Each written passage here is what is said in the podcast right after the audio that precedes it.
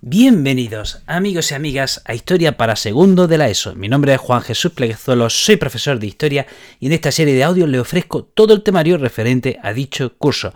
Antes de empezar con el programa, recordarte que si quieres sacar la mejor de las notas, te recomiendo mi libro Los 10 hábitos del estudiante exitoso. Te dejo el enlace en las notas del programa.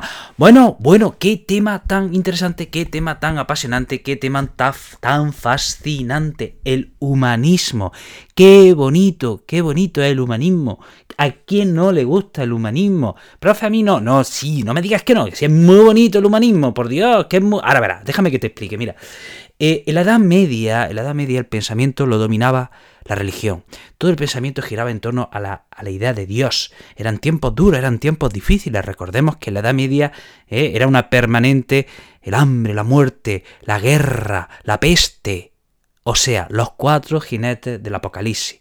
Y era una vida tan dura, tan penosa que en la Edad Media la gente se refugiaba en la religión y tenía la esperanza de que en el más allá encontrasen, bueno, pues esas condiciones de vida, ese paraíso, pues que en la vida terrenal no habían podido tener. Entonces, en la Edad Media eh, todo, el pensamiento, todo el pensamiento giraba en torno a la idea de Dios. Por eso decimos que es una sociedad teocéntrica. Teocéntrica. Sin embargo, en la edad moderna, qué interesante, qué interesante, a partir de ahora el pensamiento gira en torno a la idea del hombre.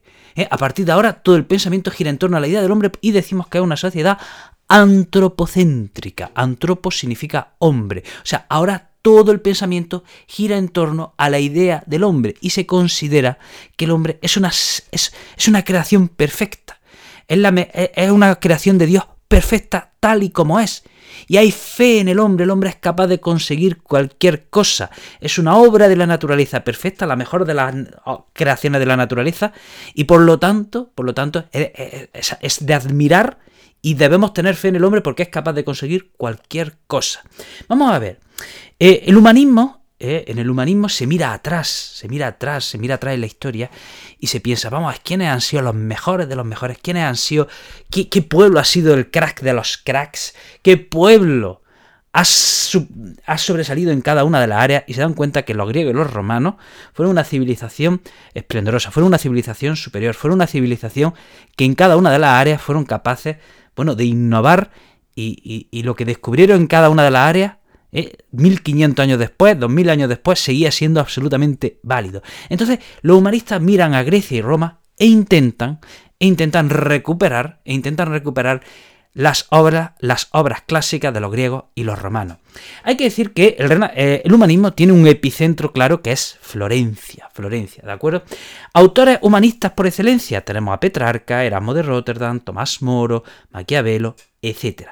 ¿Qué ayuda ¿Qué ayuda a, que se difunda el humanismo? Pues un invento maravillosísimo que es la imprenta de Gutenberg, ¿de acuerdo? Eh, la imprenta de Gutenberg ayuda a que las obras clásicas se difundan con mayor rapidez y que además se abarate el costo de los libros. Eh, hay que decir que humanismo, el humanismo va unido al renacimiento. Podemos decir que es lo mismo. Humanismo y renacimiento es lo mismo, ¿de acuerdo? Humanismo y renacimiento es lo mismo, solo que humanismo hace referencia a la vertiente intelectual y el Renacimiento hace más referencia a la vertiente artística. Pero básicamente, no nos confundamos, vienen a ser lo mismo. ¿De acuerdo? El humanismo hace referencia a una vertiente más intelectual y el Renacimiento a la vertiente más artística. Y hay que decir que los humanistas eh, siente tan, tanta fascinación por el ser humano, siente sienten tanta fascinación por el hombre que quieren comprenderlo en todas sus formas. Por lo tanto, hay que practicar y estudiar cada una de las disciplinas que practica el ser humano. Si el ser humano pinta, canta, escribe, escribe poesía, hace escultura, hace arquitectura, hay que practicar y estudiar cada una de esas disciplinas, de manera que los humanistas se afanan, se afanan por dominar todas las disciplinas posibles. Por eso hoy decimos que cuando una persona tiene muchas inquietudes, decimos que es un humanista. ¿De acuerdo? Porque estos humanistas no solo les gustaba una disciplina, les gustaban todas las disciplinas. El que podía pintar y esculpir y cantar y escribir poesía lo hacía. ¿eh? Siempre pensamos en el, en el humanista por excelencia, sin duda alguna, sería, ¿quién sería? Leonardo da Vinci, ¿verdad? Este tío hizo todo y todo y en todo lo que hizo lo hizo mejor que nadie, ¿vale? Pues entonces los humanistas, ¿de acuerdo? Se afanan por conocer y practicar todas las disciplinas que atañen al ser humano. ¿Para qué? Para poder conocer y comprender al ser humano con profundidad, porque es una obra tan maravillosa, es una obra de la creación, una obra de la naturaleza de Dios, de llámalo como tú quieras, que para los humanistas comprender al ser humano es un auténtico reto. Entonces, vamos a ver, ¿cuáles son las ideas fundamentales? Vamos a recapitular un poco las ideas fundamentales de los humanistas. Vamos a ver, los humanistas querían unir el pensamiento clásico con la ciencia, con los valores cristianos. E aspiraban a unir el clasicismo de Grecia y Roma con, con la ciencia y con los valores cristianos. ¿De acuerdo? Querían eh, mezclar las tres cosas. Eso es el humanismo.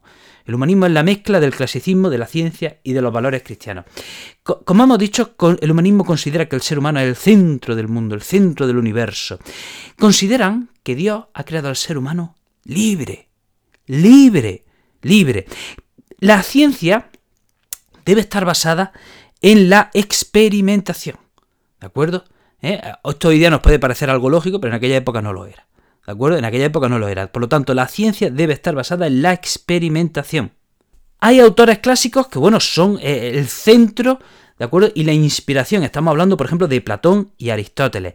Como hemos dicho, el humanismo es optimista, sin duda alguna.